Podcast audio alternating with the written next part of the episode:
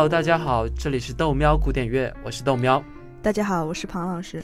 那从今天开始呢，就由我和庞老师一起和大家一起分享并探讨古典音乐这个话题。OK，今天是第一期，首先我们要做一个自我介绍。我是明尼苏达大学心理学专业的研究生，现在已经毕业了，而且现在在美国工作。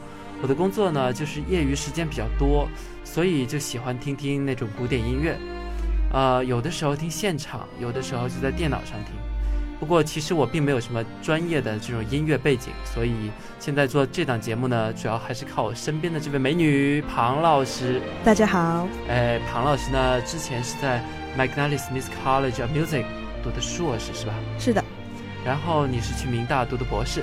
是啊，因为 McNally Smith 那边没有音乐博士，所以我就直接去明尼苏达大学读博士了。哦，好吧。呃，而且你读的还是作曲系的博士，总觉得特别高大上，尤其是呃，感觉一提到作曲就能想起那种莫扎特呀、巴赫啊之类的人物。也没有啦，还是很普通的，就好像《生活大爆炸》里面的 Sheldon，看起来高大上，其实生活和普通人没有什么区别。所以呃，其实还是蛮辛苦的，是吧？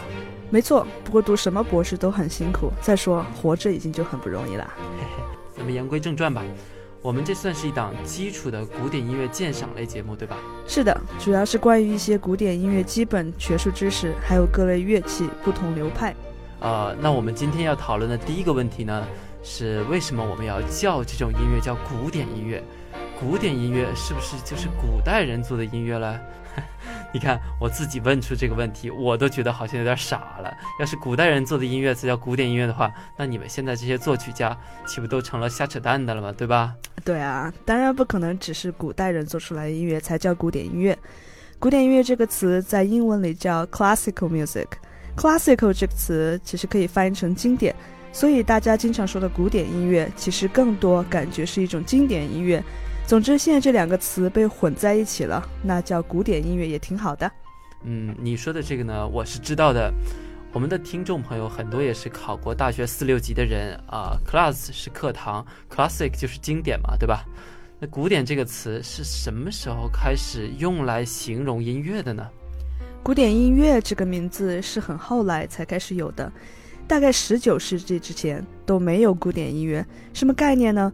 文艺复兴时期的音乐是一四五零年到一六零零年，巴洛克时期大概到一七五零年，古典音乐时期是到一八二零年。所以你看，其实古典音乐这个名字也是提到古典音乐时期的后期，大家才开始用这个词来形容这类的音乐。那你这么说，不管听众朋友们有没有听懂，反正。我现在是有点晕，其实很好理解，大家可以想一下，当时听音乐的人，很多人都想听听新曲子，要是只是一遍一遍放前人写的音乐，就不会有那么多人这么积极的去听了。哦，倒也是，工作一天的人们好不容易抽空，周末去一趟音乐厅，估计想听更新一点的这种曲子吧。就好像你们买买买买的时候，不也喜欢买那种最新的爆款嘛，对吧？是呀，所以直到十九世纪之后，人们才开始把之前的曲子拿出来，发现经过时间的洗礼，这些曲子不但没有过时，反而好像变成了陈年老酒，越放越香。这个时候，人们才开始意识到这些曲子的价值。不过，也主要因为巴洛克时期的音乐成就实在是太辉煌，比如说巴赫。后面音乐家人也没办法说不 care 他们，因为太多的东西是他们那个时期传下来的，也就自然成了经典，就好像 Chanel 的经典包包。哦，原来如此，你知道吗？那个古典音乐给我的感觉就是那种，那种富过几代的那种大户人家出身的富家小姐，但不管她穿什么样的搭配，在内心之中呢，总会有一种劲儿，就是和别人不太一样。比如下面这首曲子，尽管是一种现代歌曲吧，但通过古典音乐的形式表现出来，就会让你感觉耳目一新。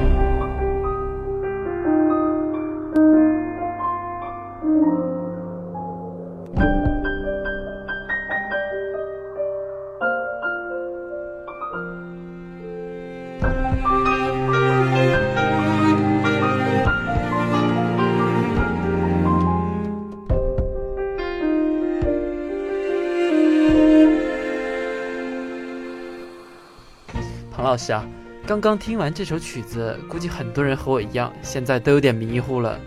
你说古典音乐和现在的那些流行音乐到底有什么区别啊？刚刚那首明显听起来像古典音乐，但其实它就是《冰雪奇缘》那里面那首歌嘛。你这个问题问得很好。事实上，现在意义上的流行音乐一般说用电声乐器，比如电吉他、电子琴、电贝斯等等。的确是的，当然也有例外。比如一个小哥拿着小吉他到女生宿舍楼下唱《南山南》，跟喜欢的女生表白，但是很明显这不是电声乐，对吧？甚至有的电子琴现在可以演钢琴、管风琴之类的音色，还有小提琴。但一般来说，古典音乐都用原声乐器，这种乐器我们叫 acoustic instrument，中文就是原声乐器，它的声音就直接从这个乐器传到你的耳朵里。的确，就在古典音乐厅里面，好像看不到电吉他走来走去的，这是肯定的。但除了这个，还有什么其他的区别吗？有啊，比如古典音乐经常没有歌词嘛，但流行音乐都会。一般流行音乐是通过唱来表达感情，而古典音乐是通过音乐本身来表达。当然也有例外，比如 opera，是吧？尽管都属于古典音乐，但是它里面就会有歌词。我们来听一听这段 Puccini 的 O mio bambino caro。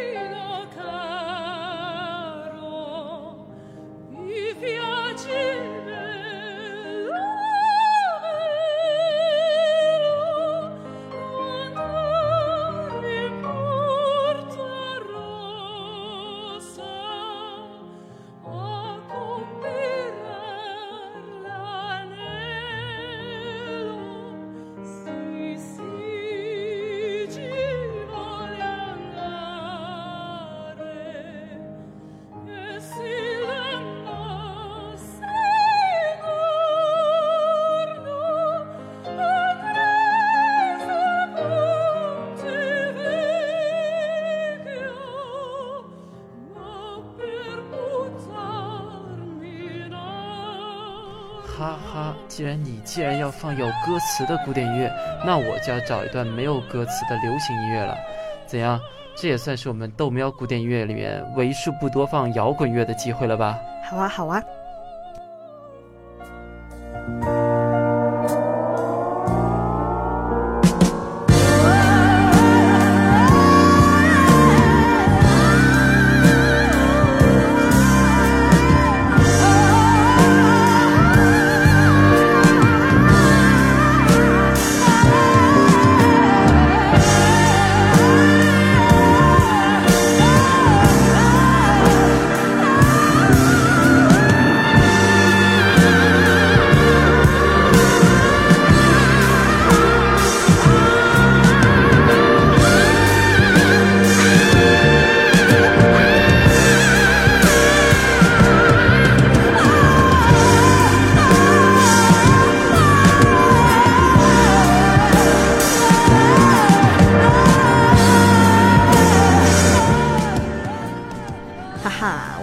教摇滚音乐史的时候就谈到过这张专辑，连摇滚音乐都了如指掌，也没有了啊。对了，你刚才看的那段音乐节奏感很强，对吧？对哟，又又切克闹煎饼果子来一套。别闹了，你看，节奏感强也是流行音乐特点之一，但一般来说，古典音乐尽管也有节奏感，但相对柔和。在这点上，我们要后面讲到 bass 的时候详细说。今天先带你听一段柴可夫斯基节奏感相对强的这么一段音乐吧，你可以跟刚刚的那首曲子对比一下。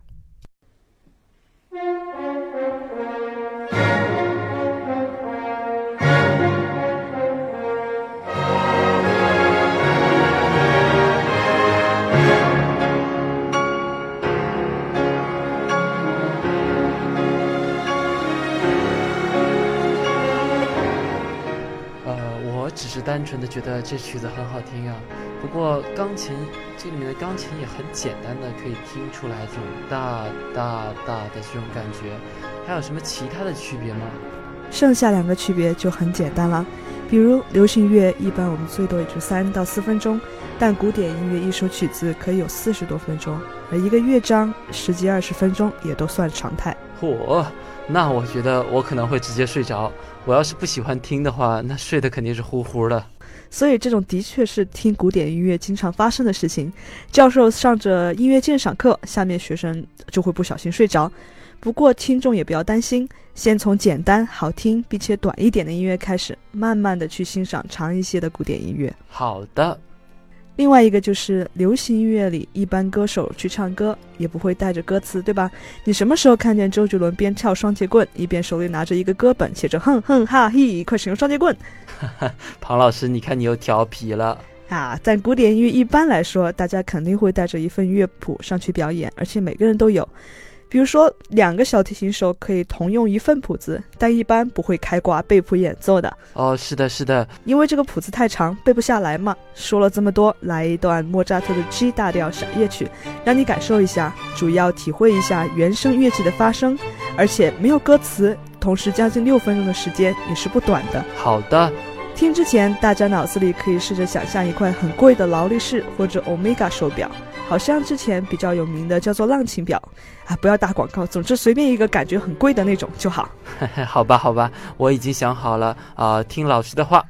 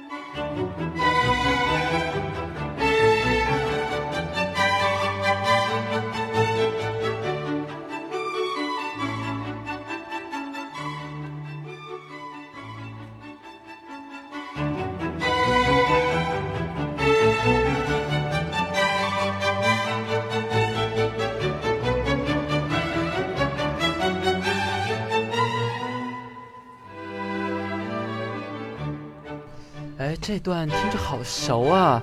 原来是莫扎特做的曲啊！我在各种广告还有电视节目上总能听到前面那点儿。是啊，大家还记得刚才那块手表吗？是不是想着表的时候，这部分音乐还是挺相配的？哎，的确是的。大家再试试同一块表，然后配下面这段音乐。嗯。